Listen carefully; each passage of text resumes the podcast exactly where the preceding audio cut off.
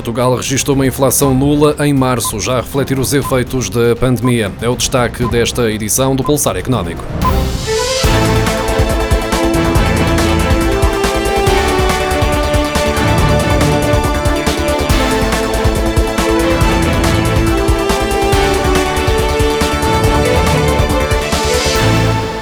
Inflação foi nula no mês de março em Portugal, quando comparada com o mesmo período do ano passado, já a refletir o impacto do coronavírus no país, em especial nos combustíveis. Os preços mantiveram os mesmos níveis no mês passado, face a março de 2019.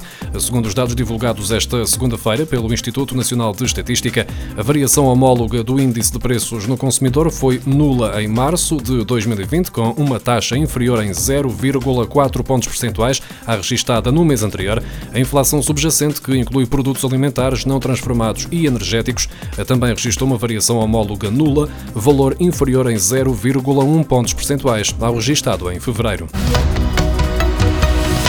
A vice-presidente da Comissão Europeia, Margrethe Vestager, considera que os Estados-membros devem entrar no capital de empresas afetadas pela pandemia se necessário, para impedir que os chineses comprem posições e passem a controlar setores essenciais, tal como aconteceu na última crise, inclusivamente em Portugal com a compra da REN e da EDP. Margrethe Vestager, que é responsável pela pasta da concorrência, está a preparar propostas para que os países europeus ganhem poderes que afastem empresas detidas pelo Estado chinês.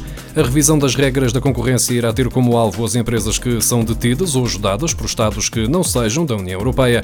O argumento é que estas empresas têm um poder financeiro através dos respectivos Estados que desequilibram logo à partida a concorrência com as empresas europeias.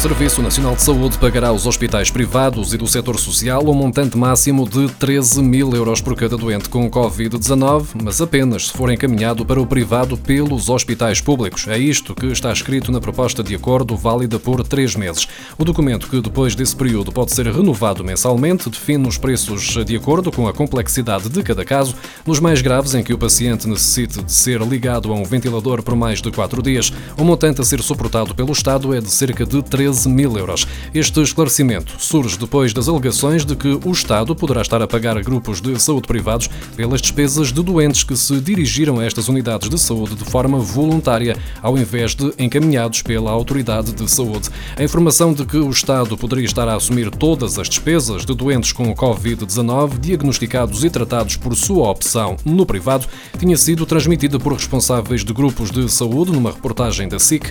Entretanto, a Ministra da Saúde, Marta Temido, negou que tal estivesse a acontecer, indicando que ninguém entenderia certamente que o Serviço Nacional de Saúde fosse também responsável financeiramente por aquilo que têm sido os atendimentos destes utentes. O governo decidiu duplicar o valor das linhas de crédito para o apoio às empresas por causa da pandemia do novo coronavírus. O montante global vai crescer de 3 mil milhões de euros para 6.200 milhões. Este apoio vai incluir quatro linhas, das quais uma é remodelada, passando a abranger centenas de outras atividades e cujo valor passa de 1.300 milhões de euros para 4.500 milhões. Este novo protocolo entre o Estado e os bancos vai continuar a abranger as empresas de restauração, com 600 milhões de euros. Já as de turismo podem concorrer aos mesmos 900 milhões e as agências de viagens, animação turística e organização de eventos continuam a ter ao dispor uma linha de 200 milhões de euros. Porém, a linha de apoio às empresas da indústria vai passar agora a chamar-se Linha de Apoio à Atividade Económica, mas é no valor total e nas atividades beneficiárias que está a grande diferença. Os 1.300 milhões de euros anteriormente alocados a este apoio sobem para 4.500 milhões portugueses estão a recorrer à DECO para perceber onde podem cortar nas despesas. O crédito à habitação, a eletricidade, o gás e a água são as últimas faturas que as famílias querem deixar de pagar. De acordo com a Associação para a Defesa do Consumidor, uma parte desses pedidos de ajuda vem no sentido de renegociar os créditos bancários, sendo que a prestação da casa é a maior preocupação dos portugueses. Os primeiros sinais da crise foram sentidos nas famílias mais precárias, nomeadamente por parte de trabalhadores independentes, os primeiros a perder rendimentos. Mais de 1 milhão e 600 mil contribuintes já entregaram a declaração de IRS relativa aos rendimentos de 2019 em apenas 13 dias desde que teve início o período para cumprir esta obrigação fiscal. As declarações já entregues representam cerca de 28% do total, isto tendo como base os 5 milhões e 800 mil declarações que foram entregues no ano passado. Os portugueses estão a submeter as suas declarações a uma velocidade superior ao ano passado, isto apesar do governo não dar garantias de que os reembolsos sejam tão rápidos como até aqui.